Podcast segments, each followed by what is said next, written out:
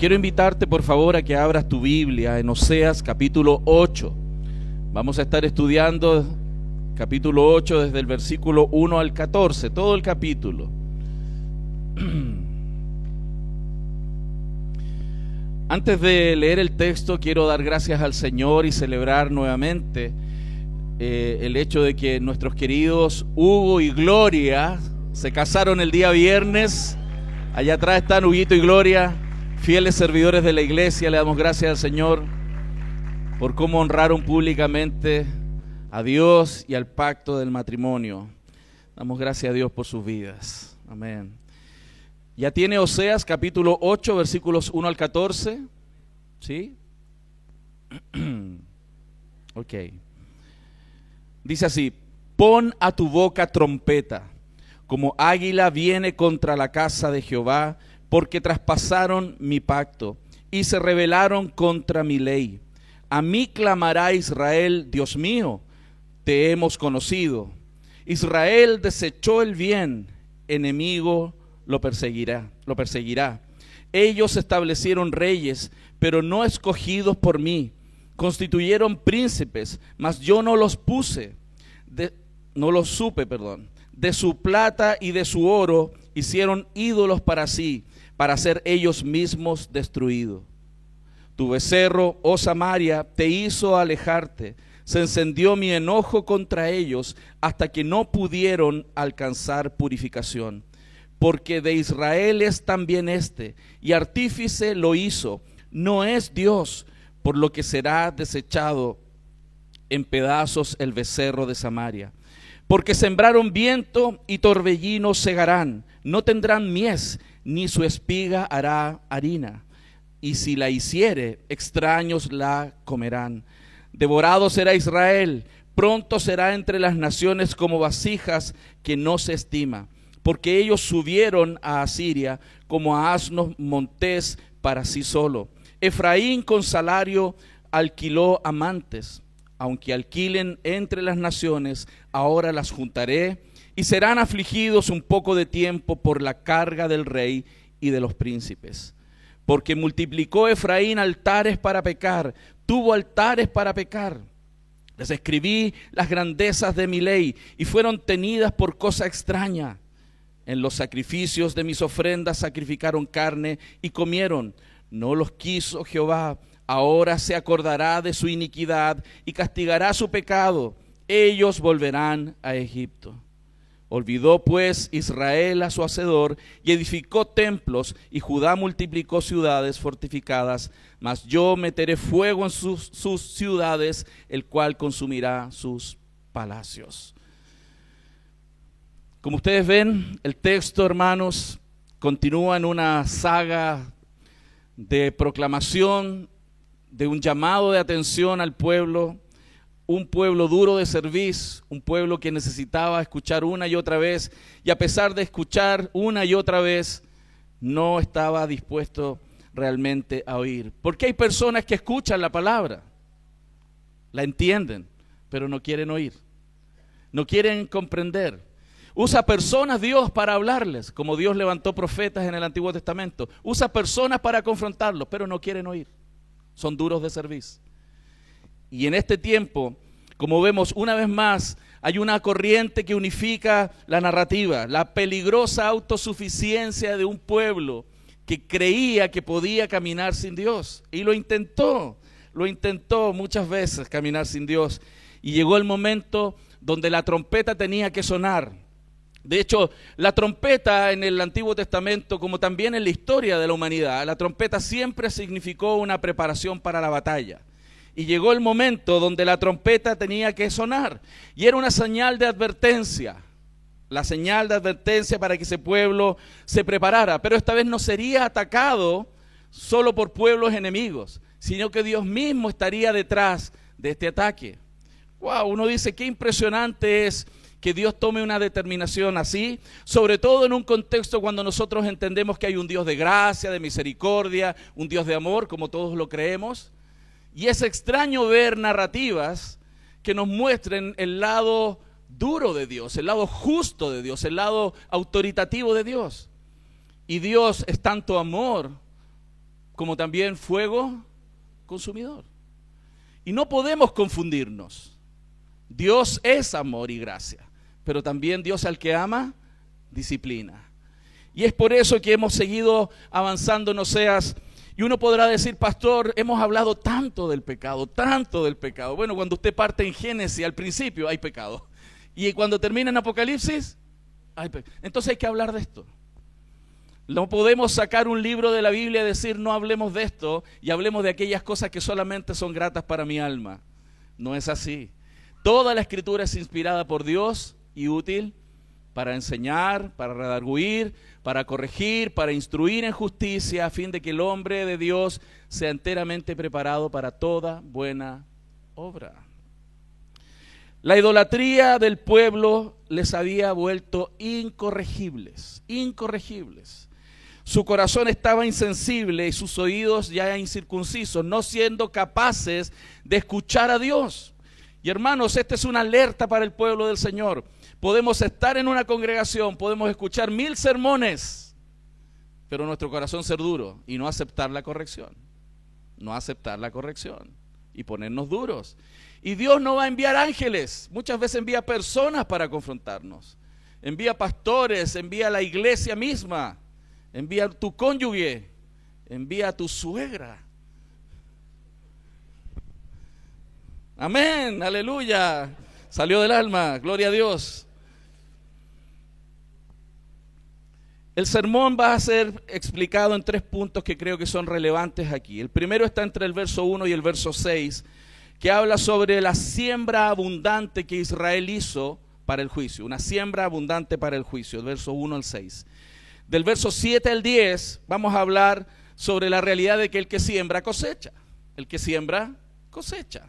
Usted sabe, ¿no? Tengo aquí un hermano muy querido que me da mucho gusto verlo hoy día, que, que es un hombre especialista en sembrar. Y él sabe que si él siembra, tiene que esperar y va a haber cosecha. Hermano, y la ley de la siembra y la cosecha es universal. Y aquí vamos a ver cómo Dios muestra que aquel que siembra realmente cosecha. Y finalmente, el tercer punto, vamos a hablar sobre cómo esto definitivamente tiene que ver con el corazón de los hombres. Finalmente esto surge del corazón. Vamos entonces al primer punto, que es la siembra abundante para el juicio. Y creo que el texto nos muestra cuatro aspectos que son importantes de atender. No necesariamente en estos cuatro puntos todos los que estamos aquí calzamos, pero probablemente al menos uno o dos de los que están aquí nosotros luchamos con eso. Y quiero animarte a que pienses en esto. Una de las primeras cosas que muestran esta siembra abundante del pueblo, que le hacen acreedor del juicio del Señor, es que ellos rompieron el pacto. El verso 1 dice, pon a tu boca trompeta, como águila viene contra la casa de Jehová, porque traspasaron mi pacto y se rebelaron contra mi ley.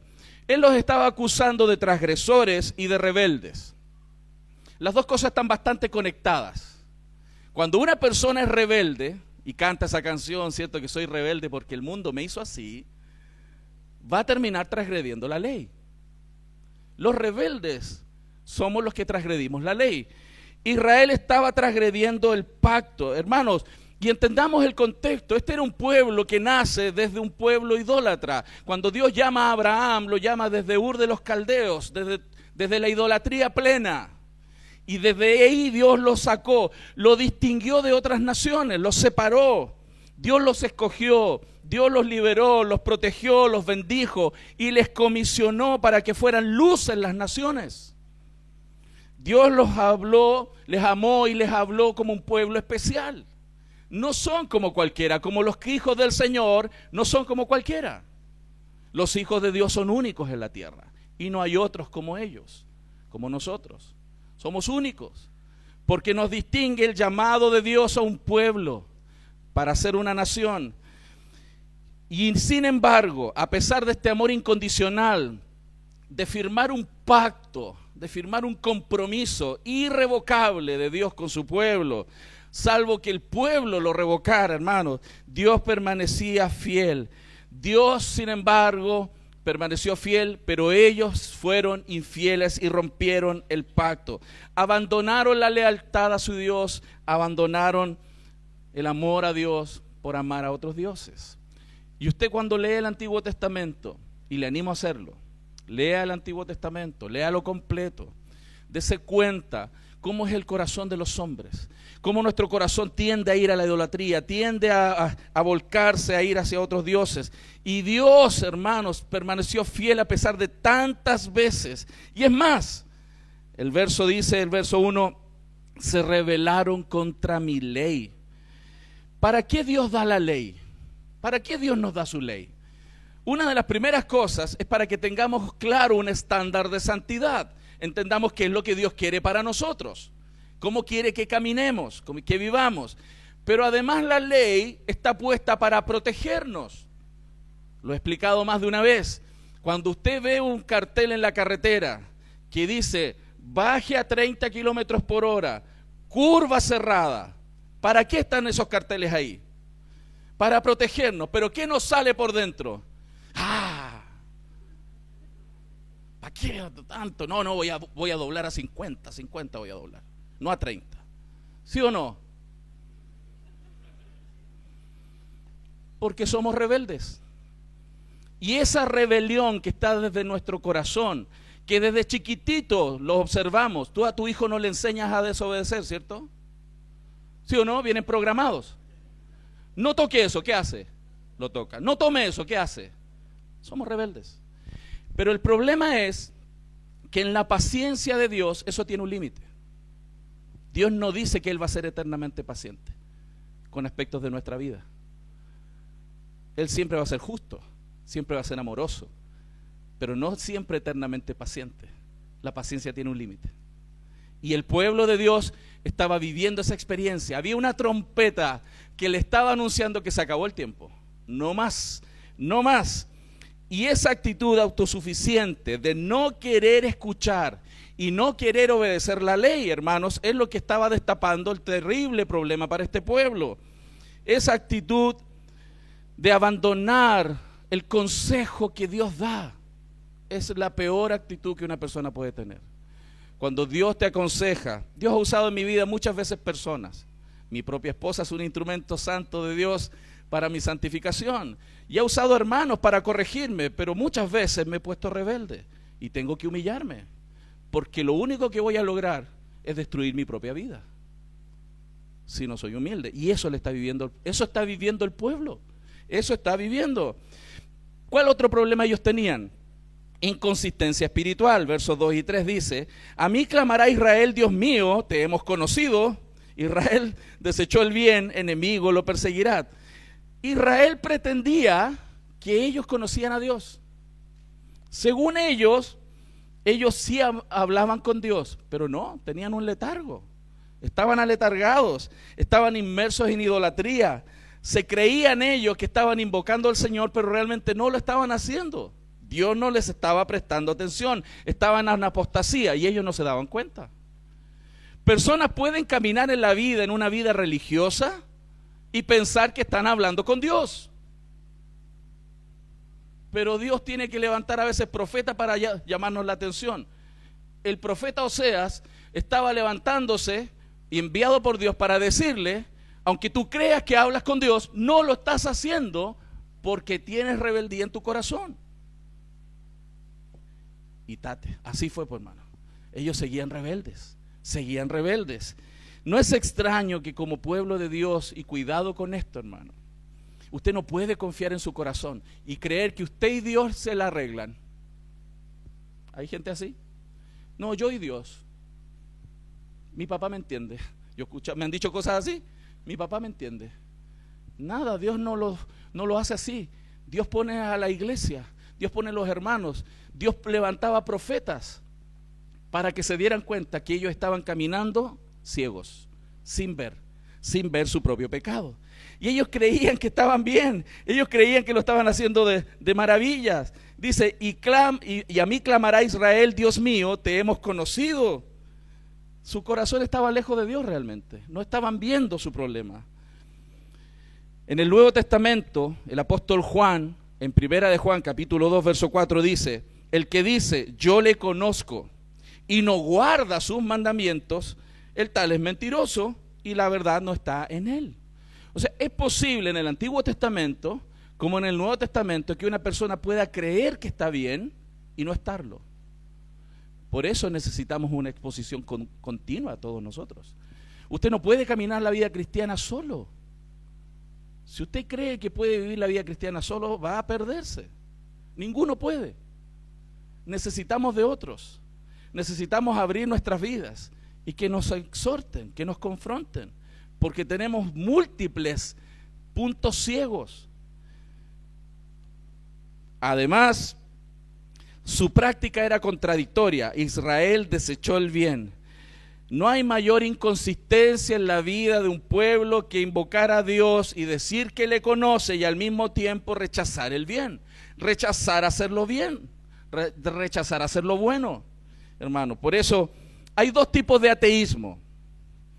Usted podrá decir, yo no soy ateo, pastor, pero hay dos tipos de ateísmo. Hay un ateísmo teórico y hay un ateísmo práctico. El ateísmo teórico es aquel que filosóficamente piensa que no hay Dios. Que piensa no, no hay Dios, no creo, no veo, no, no hay Dios. Ese es un ateísmo muy teórico, pero hay un ateísmo práctico.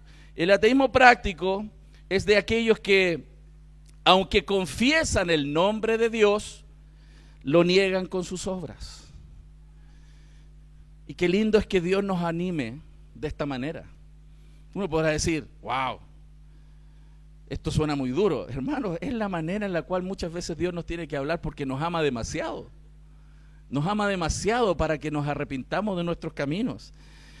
El apóstol Pablo en Tito 1.16 dice, profesaron conocer a Dios, pero con los hechos lo niegan. O sea, esta misma circunstancia no era solo en el Antiguo Testamento.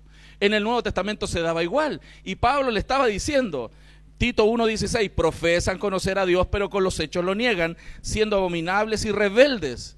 Abominables y rebeldes, reprobados en cuanto a toda buena obra. Los israelitas eran como esos ateos prácticos. Tenían palabras, pero no vida. Además, traerían consecuencias inevitables sobre su vida. Hermanos, una religión nominal, una religión teórica, una profesión de fe mentirosa, nunca podrá librarnos del enemigo a la hora de la angustia. Pero cuando tenemos al Dios verdadero, cuando practicamos nuestra vida y nuestra relación con el Dios verdadero, Él sí que es el único que puede librarnos, en tiempos de angustia. usted no puede caminar la vida sin Dios. Usted no puede seguir caminando la vida sin Dios. Y usted puede estar en una iglesia activando, como dicen, estoy caminando.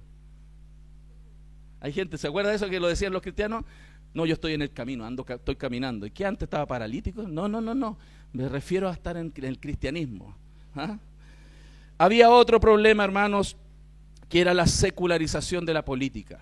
Piense que el pueblo de Israel tenía además leyes, tenía que cumplir delante de Dios y el verso 4 dice que ellos establecieron reyes, pero no escogidos por mí, constituyeron príncipes, mas yo no los, no los supe. Qué, qué tremendo, porque el Señor les había advertido a ellos sobre las consecuencias que tendrían si no lo tenían a Él como el Señor. El pueblo de Israel en la época de Saúl dijo, nosotros queremos un rey sobre nosotros como lo tienen todos los pueblos. Dios era su rey pero no quisieron rey, al, Dios de los cielos. Ellos quisieron a otros. Y de ahí vino la época de Saúl, de David y Salomón. 120 años de reyes. Dios les había advertido que si ustedes quieren reyes humanos, se van a meter en problemas. Bueno, tal cual. Muchos problemas. Después de estas monarquías, Vino Roboam, Roboam, que era el hijo de Salomón, los llevó a perdición, se apartaron, estuvieron cientos de años muy perdidos, muy perdidos. ¿Por qué motivo? Porque, hermanos, lamentablemente los seres humanos nos cuesta caminar por la palabra, queremos ver líderes, queremos a alguien ahí al frente, que de carne y hueso que yo pueda ver. Y ese es el que yo sigo. Y así no funciona para Dios. Dios es suficiente Rey y Señor para guiar nuestras vidas y su iglesia. No necesita de todos, de, de grandes líderes, sino hombres y mujeres pecadoras que están dispuestos a servir al Señor y guiarse por su palabra, y es suficiente. Lamentablemente, en este tiempo volvió a pasar cosas como las que Dios les había advertido. Siguieron a reyes, se apartaron por sus propios líderes. Como en la época de Cristo, decidieron a Barrabás en vez de a Cristo. Decidieron por Barrabás y no por Cristo. Este grito, hermano, se vuelve cada vez más fuerte en nuestra cultura. Nosotros los creyentes cuando elegimos autoridades en esta arrogante democracia en la cual vivimos, arrogante democracia, porque creemos que la democracia es la manera pura en la cual debieran hacerse todas las cosas. Pero lamentablemente es una arrogante democracia, porque el pueblo no clama por Dios, el pueblo clama por sus propios placeres y deseos. Cuando elegimos líderes o regímenes que solo se satisfacen a ellos mismos, a pesar de que tienen una dialéctica que dicen que es en favor de todos, en realidad es para ellos, esa arrogante democracia está mostrando las, consecuencias de nuestras naciones. Porque además no han considerado la ley moral del Señor. Y hermanos, el pueblo de Dios puede extraviarse tanto porque sus conceptos políticos, sus conceptos idealistas, sus conceptos están por sobre la palabra moral del Señor. Y los seres humanos podemos caer en esa, extra, extraviarnos tanto, hermanos, por no escuchar lo que la palabra del Señor dice. En ese tiempo, además, la religión estaba al servicio del Estado y no el Estado al servicio de Dios. Se dio vuelta todo, hermanos. El rey sustituyó la adoración verdadera por la adoración falsa la adoración espiritual por idolatría, hermanos. Vinieron graves consecuencias. Y no quiero profundizar tanto porque ahí podríamos estar con otro sermón completo. Sin embargo, lo impresionante es que como los seres humanos vamos detrás de, de personas hechas o de estatuillas por idolatría en vez de ir detrás del Creador. ¿Dónde está hoy tu confianza? ¿En quién? ¿Hay algo creado? ¿Hay una terapia? ¿Hay un hombre? ¿Hay una mujer que es tu Salvador o es Cristo? ¿Puede haber algo más absurdo que adorar algo que es inferior a nosotros mismos y que no es Dios, como adorar estatuillas? Nuestra adorar a la creación en vez del creador. Eso era lo absurdo y en ese tiempo, hermanos, se estaba mostrando con mucha fuerza lo absurdo que es intentar caminar sin Dios. Piensen, rompieron el pacto, transgredieron la ley, eligieron autoridades equivocadas y se fueron tras otros dioses. Hermano, esas cosas no suceden de un día para otro. Y atención con esto. El extraviarse de la verdadera religión no sucede de un día para otro. ¿Sabe dónde parte? Aquí cambia algo en tu corazón y poco a poco comienzas a deslizarte, apartarte de la gente, apartarte de la oración, apartarte de la exhortación, apartarte de la palabra del Señor, del temor del Señor y comienza la, comienza la caída. Nunca, hermanos, debemos permitirnos eso. Y cuando usted ve a alguien que está en ese camino de alejarse, vaya tras él. Hay algunos cristianos que llegan con los motores separados, apagados a la iglesia, sí, planeando nomás, planeando que no se noten. Llegan, se sientan, termina el culto y se van. Quieren pasar en buen chileno, piola, ¿cierto? Están en peligro. Están en peligro. Y la palabra del Señor valida lo importante que es integrarse en una congregación, servir a Cristo, desarrollar sus dones, y ser santificado por la obra del Espíritu y su palabra en nosotros. Hermano, acérquese. Si hay alguno de ustedes por aquí en esta mañana que no está en un grupo de conexión y no está exponiendo su vida, pero al mismo tiempo siendo bendición para otro, está en peligro. Acérquese, acérquese. Jóvenes, acérquense al Señor. Viejos, también, aunque aquí no hay muchos, ¿cierto? Hay algunos nomás.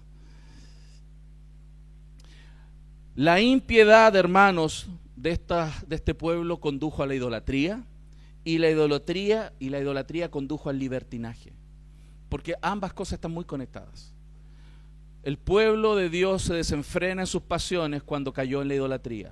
Nadie se desenfrena en ámbitos de sexualidad e impiedad sexual y libertinaje si primero no se alejó de Dios.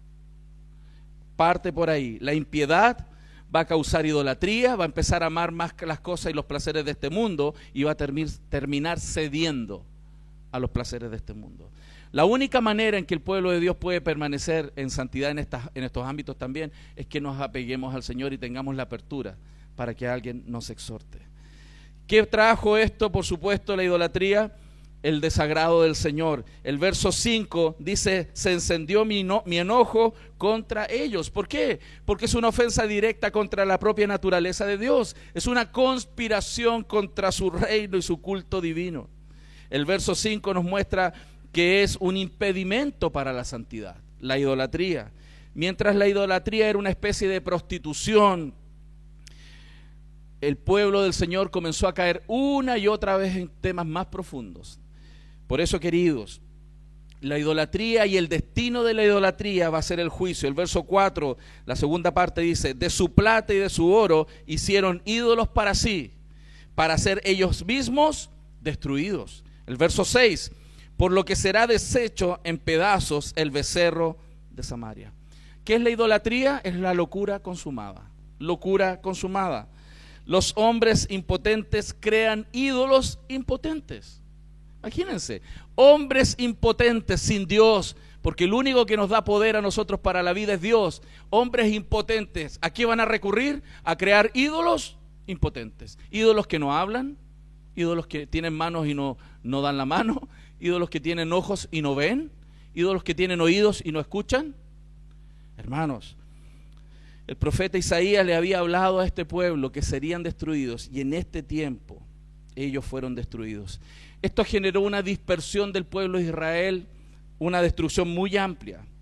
Por eso hasta aquí nosotros hemos visto los suficientes aspectos de la siembra de este pueblo para el abundante juicio. Vamos al segundo punto, el que siembra cosecha.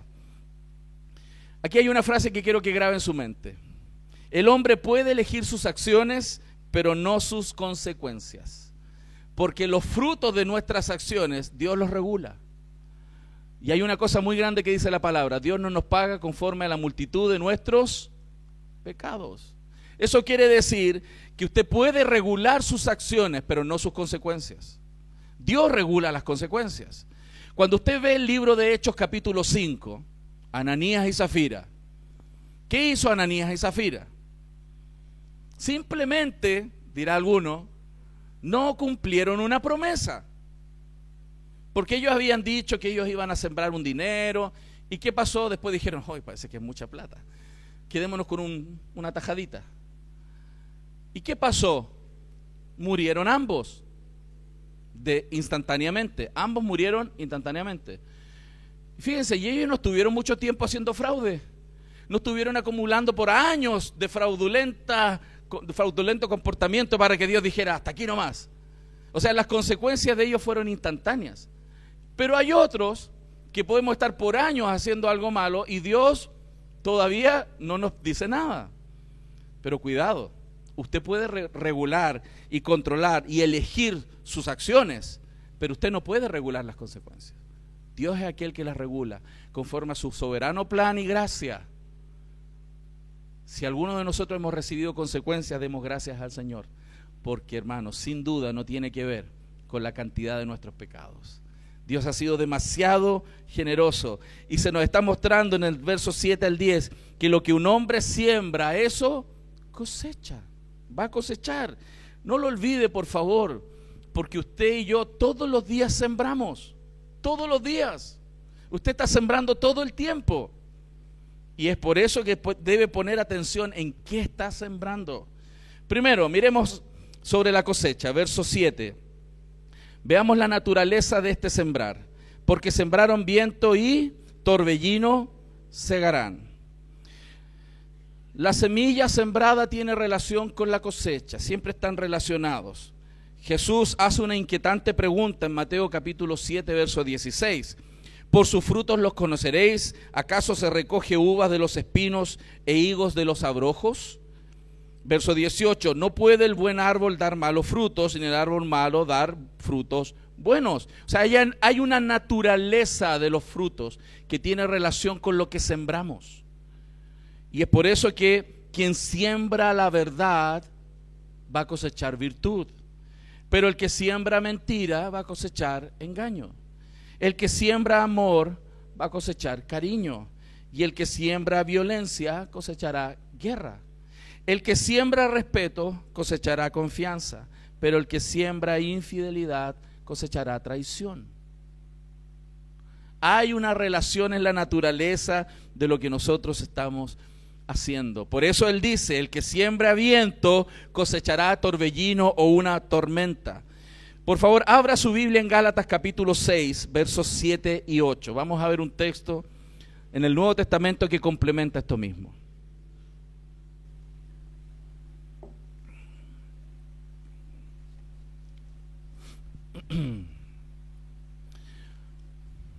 ¿Ya lo tiene? Gálatas 6, versos 7 al 8. Está entre Génesis y Apocalipsis. Dice, ¿ya lo tiene? ¿Sí? No os engañéis. Espérense, espérense. Detengámonos un poco a reflexionar en esa pequeña frase. No os... O sea, ¿es posible autoengañarse? Sí. ¿Te imaginas así como que yo agarro mis manos, pongo algo en unos vasitos, me hago así? ¿Dónde lo dejé? ¿Y me engañe yo mismo? Suena ridículo, ¿no? Pero el, tema, el, el tema aquí en el texto es real. Podemos autoengañarnos. ¿Por qué dice esto? Es porque está evidenciando que hay una debilidad muy grande en nosotros. Que hay una capacidad nuestra que es limitada. Que a pesar de que seamos personas muy inteligentes, tenemos una falencia en nuestra vida que tiene que ver con sabiduría.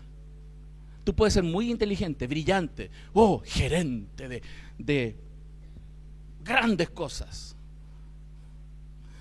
Pero si tienes falta sabiduría, hermano, uff, lo vas a ver en muchas decisiones en tu vida, lo vamos a ver en muchas decisiones de nuestras vidas. No os engañéis. ¿Y en qué sentido alguien puede autoengañarse? En lo que dice el texto. Aquí hay una razón muy clara para autoengaño. Dios no puede ser burlado, pues todo lo que el hombre sembrare, eso también. Yo pregunto, ¿qué parte del todo no entendemos? ¿Saben? La única diferencia en nuestras vidas es cuánto vamos a cosechar de lo que hemos sembrado, no el hecho de que vamos a cosechar. Porque todo, hermanos, absolutamente todo lo que el hombre siembra, cosecha. La única diferencia es cuánto. Porque la cosecha la regula Dios. Pero el hecho de que el que siembra cosecha es una ley. Si tú siembras, vas a cosechar. La misericordia de Dios y sus planes eternos regulan la cosecha. Pero todo lo que el hombre sembrare, eso el hombre también segará. Verso 8, porque el que siembra para su carne, de la carne segará corrupción, mas el que siembra para el espíritu, del espíritu segará vida eterna. Vida eterna. Por lo tanto, hermanos, la ley de la siembra y la cosecha es una ley universal y si usted revisa las escrituras, la mayoría de las veces que la Biblia habla, habla sobre la ley de la siembra y la cosecha, se refiere a temas morales, de comportamiento. Evidentemente tiene que ver con la granja, pero la mayoría de las referencias bíblicas tienen que ver con lo que los hombres hacemos y cosechamos. Por eso hay una alerta. Piense cada día qué está sembrando. Piense qué está sembrando, porque todo lo que usted siembra va a cosechar. ¿Qué más vemos? Vemos la misma naturaleza, como les decía, pero además la abundancia de la cosecha. O sea, hay un potencial de cosecha muy grande, porque sembraron viento, dice el verso 7, y torbellino segarán. La semilla tiene un poder de multiplicación muy grande. Hermano, ¿sí o no que con una semillita de tomate salen así unos tomatotes y varios tomates? Hermano, tiene unos tomates impresionantes. Vinieron a mi, a mi hermano y me acordé de los tomates maravillosos que él cosecha. La semilla tiene el poder de multiplicarse. Nuestras palabras y acciones son como semillas buenas o malas. Las personas que tienen facilidad de habla, lo dije muy protocolarmente, que lo que piensan lo dicen, están en un riesgo muy grande. En un riesgo muy grande. Porque son semillas, son semillas que se lanzan todo el tiempo. Y lamentablemente nosotros no regulamos la cosecha. Dios es el que las permite. Y con pocas palabras puedes destruir vidas. Con, pocas palabras también puedes bendecir mucho. Por eso es importante poner atención. Que lo que siembras, cosecha. Y eso tiene que ver con lo que decimos y hacemos todo el tiempo. Y qué impresionante, porque nuestras palabras y acciones son semillas buenas o malas, y esa siembra tendrá una cosecha abundante para bien o para mal. Por eso es relevante que revisemos nuestras vidas. Lo que Osea nos está mostrando, evidentemente es el juicio de Dios terrible, pero gracias al Señor que la ira de Dios no está sobre nosotros, hermanos, sino la misericordia y la gracia del Evangelio. Y tenemos la oportunidad para arrepentirnos. Pero otra cosa, asegure su corazón en lo siguiente, la cosecha es segura, la cosecha es segura, porque sembraron viento y torbellino segarán. Sembrar viento y no cosechar tormentas es una ilusión. Si usted siembra vientos, ay, si le dije una cosita nomás, y cosechó un...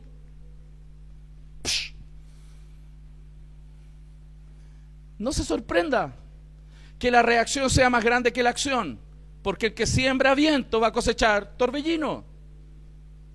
Es seguro. Si usted siembra pecado y no cosechar muerte, ese es un gran error. Sembrar para la carne sin cosechar corrupción, eso es imposible.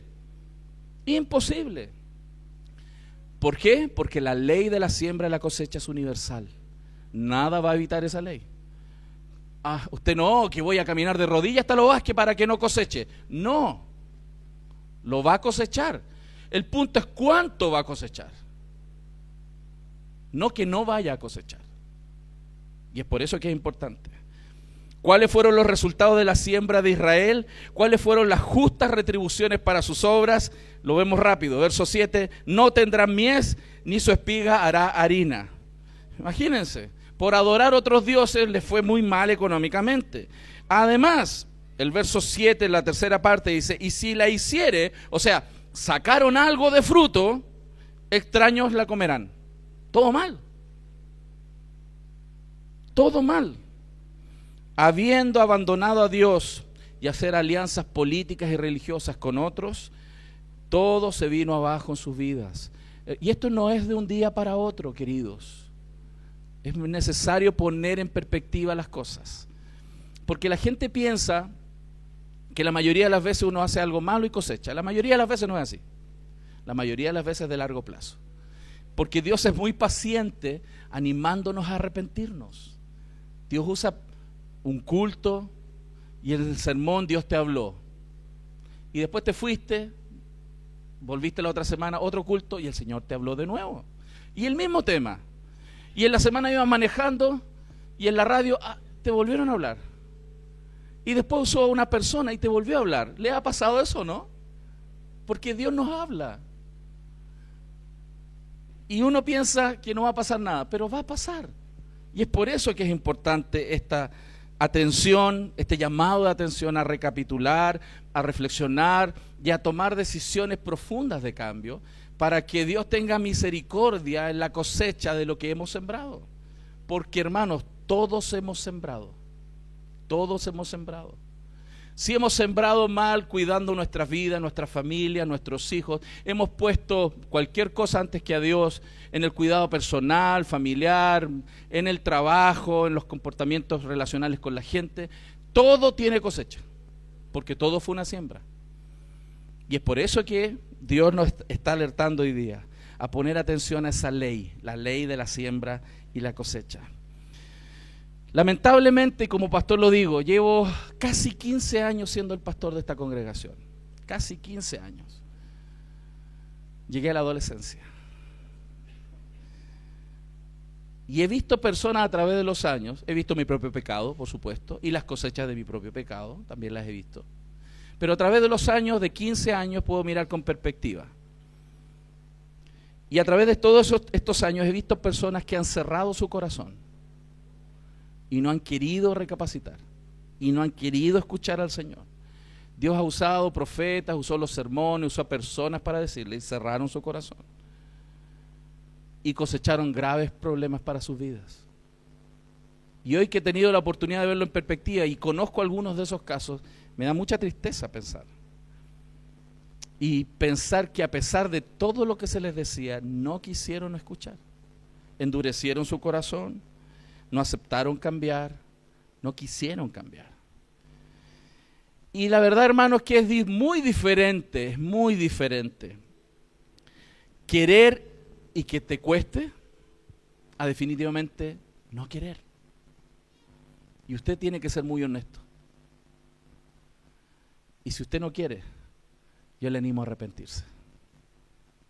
Porque si usted no quiere cambiar, se puso en conexión, en línea directa, frontal, no con personas de este mundo, frontalmente con Dios. Y no hay cosa más dura que dar cosas contra el aguijón. Así que yo le animo como pastor a que reflexione y recapacite y que empiece a sembrar ahora de otra manera. Porque el que siembra cosecha. Si sembró mal por un tiempo, empieza a sembrar bien y a su tiempo segará, segará. La ley de la siembra y la cosecha, hermano, funciona, funciona. Dios la estableció y debemos aprender de ello. Finalmente, hermanos, finalmente. Todo surge del corazón de nosotros los seres humanos. Todo surge desde ahí. Israel abandonó a Dios por una religión porque su corazón se fue para allá. Ellos quisieron más las cosas de este mundo que a Dios mismo. Y Dios, por supuesto, dejó que su corazón se fuera. Vivieron frustración, vivieron multiplicación de altares de adoración a ídolos paganos. Hermanos, eran el pueblo del Señor, pero después se transformaron en un pueblo lleno de idolatría. Yo digo, ¿cómo es posible que pase eso? Y a veces pueden haber personas cristianas que estuvieron en las iglesias y después andan perdidos adorando otras cosas en vez de adorar al Dios del, del cielo. Imagínense, la adoración que surge de un corazón que está distorsionado va a llevar a una adoración antropocéntrica centrada en el hombre y no en el Señor. Fíjense el verso 11, porque multiplicó Efraín altares para pecar, tuvo altares para pecar. Dios había estipulado en su ley cómo hay que adorarle. Hermano, y es importante porque en algún momento se va a enseñar el culto estricto de adoración al Señor, cómo Dios quiere ser adorado se va a explicar con mayor profundidad. Nosotros los seres humanos no tenemos que innovar en cómo se adora al Señor. Dios dijo en su palabra cómo quiere ser adorado. Y todos nosotros tenemos ciertos gustos, ¿cierto? ¿A quién le gustan las guatitas a la jardinera? Pocas manos se levantan. ¿Cierto? Y se imagina a los que no les gustan las guatitas a la jardinera que venga alguien y, te diga, hoy te amo tanto, tanto, tanto, tanto, tanto que te preparé una guatita a la jardinera. Y usted dice,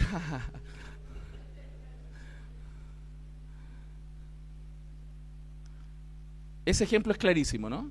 Usted puede decirle a Dios cuánto lo ama, pero Dios dijo cómo Él quiere ser adorado, no como gatita a la jardinera. La palabra del Señor lo dice. Y este pueblo cayó en eso, en innovar. Ellos hicieron el culto a su manera. Ellos inventaron cómo Dios tenía que ser adorado. Y se perdieron tanto que terminaron adorando a otros dioses. Así comienza, hermano. Por eso su palabra es suficiente guía para toda nuestra vida, incluso cómo tenemos que adorarle. La adoración antropocéntrica cerró los corazones y los ojos de estos hombres, hermanos. Verso 12, les escribí las grandezas de mi ley y fueron tenidos por cosa extraña. Es como decir, les pasé mi Biblia, mandé profetas que le escribieran, les pasé la ley, toma, ahí está, léela. Y ellos dijeron, ¿qué es esto? No, me gustan los memes, los pancitos de vida.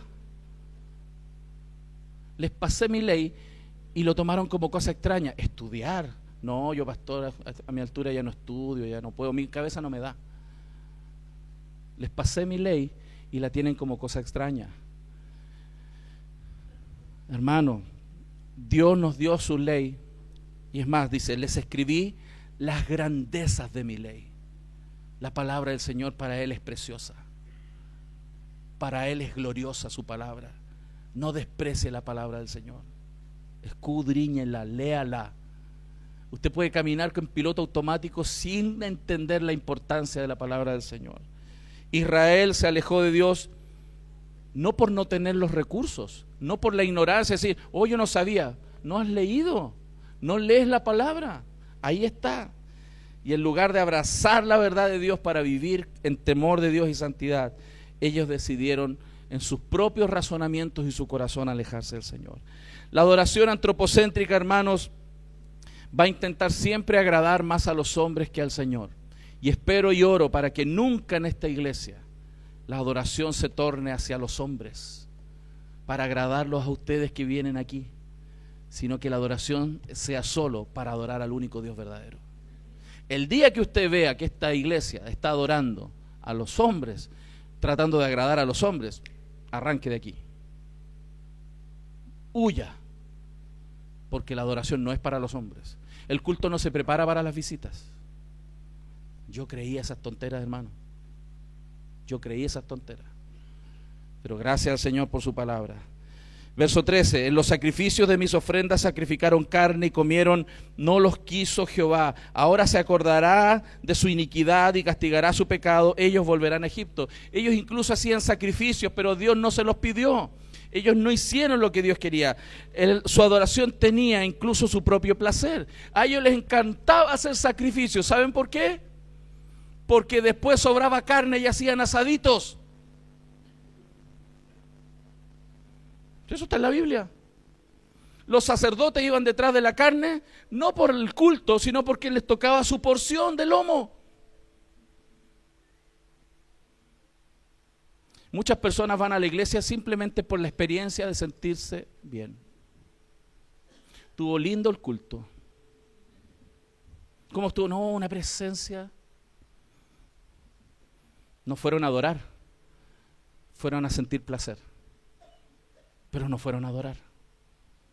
El culto no es para nosotros, el culto es para el Señor. Esa actitud del corazón les llevó a buscar un falso refugio. Porque esto no termina ahí. El apartarse de la ley del Señor, el apartarse del temor, les lleva a buscar incluso refugio en algo distinto a Dios no solamente no adoran a Dios, sino que cuando tienen problemas van a buscar refugio en algo más.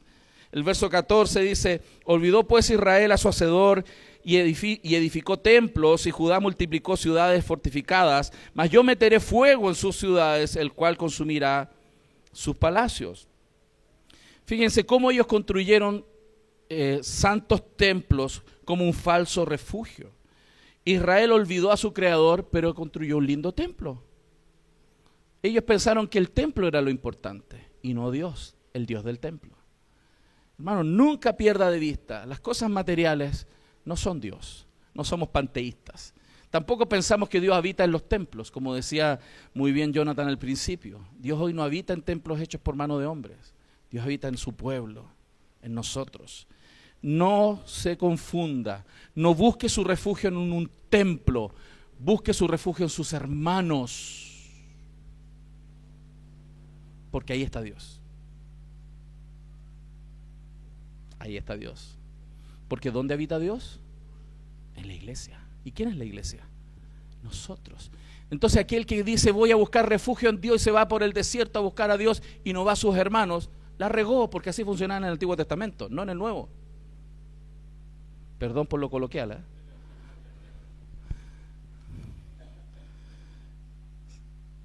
El falso refugio de los templos y el falso refugio de las ciudades. Y Judá multiplicó ciudades fortificadas. Hermanos, ellos creían que las ciudades los iban a defender las ciudades los iban a defender y levantaron muros, ya me los imagino. Junten plata para levantar muros, sudando, levantando murallas y poniendo soldados, vigilando toda la noche. Y los hicieron pebre, hermano.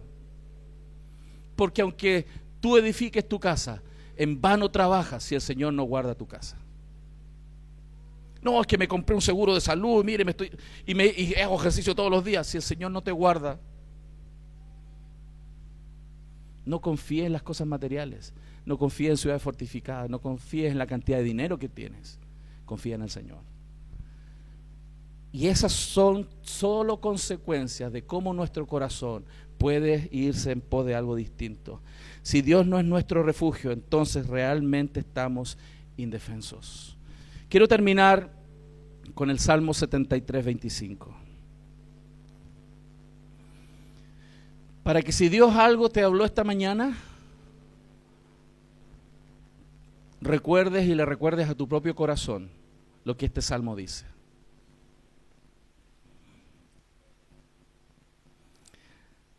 Salmo 73, 25. Y yo anhelo que este sea su deseo todos los días. Y que cuando se despierte en la mañana lo pueda decir. Y sea un rector para su mente y su corazón todo el día. ¿A quién tengo yo en los cielos sino a ti? Y fuera de ti nada deseo en la tierra. Que eso sea rector para tu mente y tu corazón, porque eso le va a dar claridad a tu despertar. Y no solo le va a dar claridad a tu despertar, sino a tu día y a tu noche. Porque cuando tu corazón se inclina a algo distinto que Dios, vas a empezar a cometer los errores que Israel cometía. Y a empezar a confiar y a caminar por caminos que no debemos andar. Así que hermanos, espero que su palabra haya sido clara para ustedes y para mí también lo es. Y que esa palabra dé mucho fruto en nuestros corazones. Vamos a orar. Señor, te damos muchas gracias.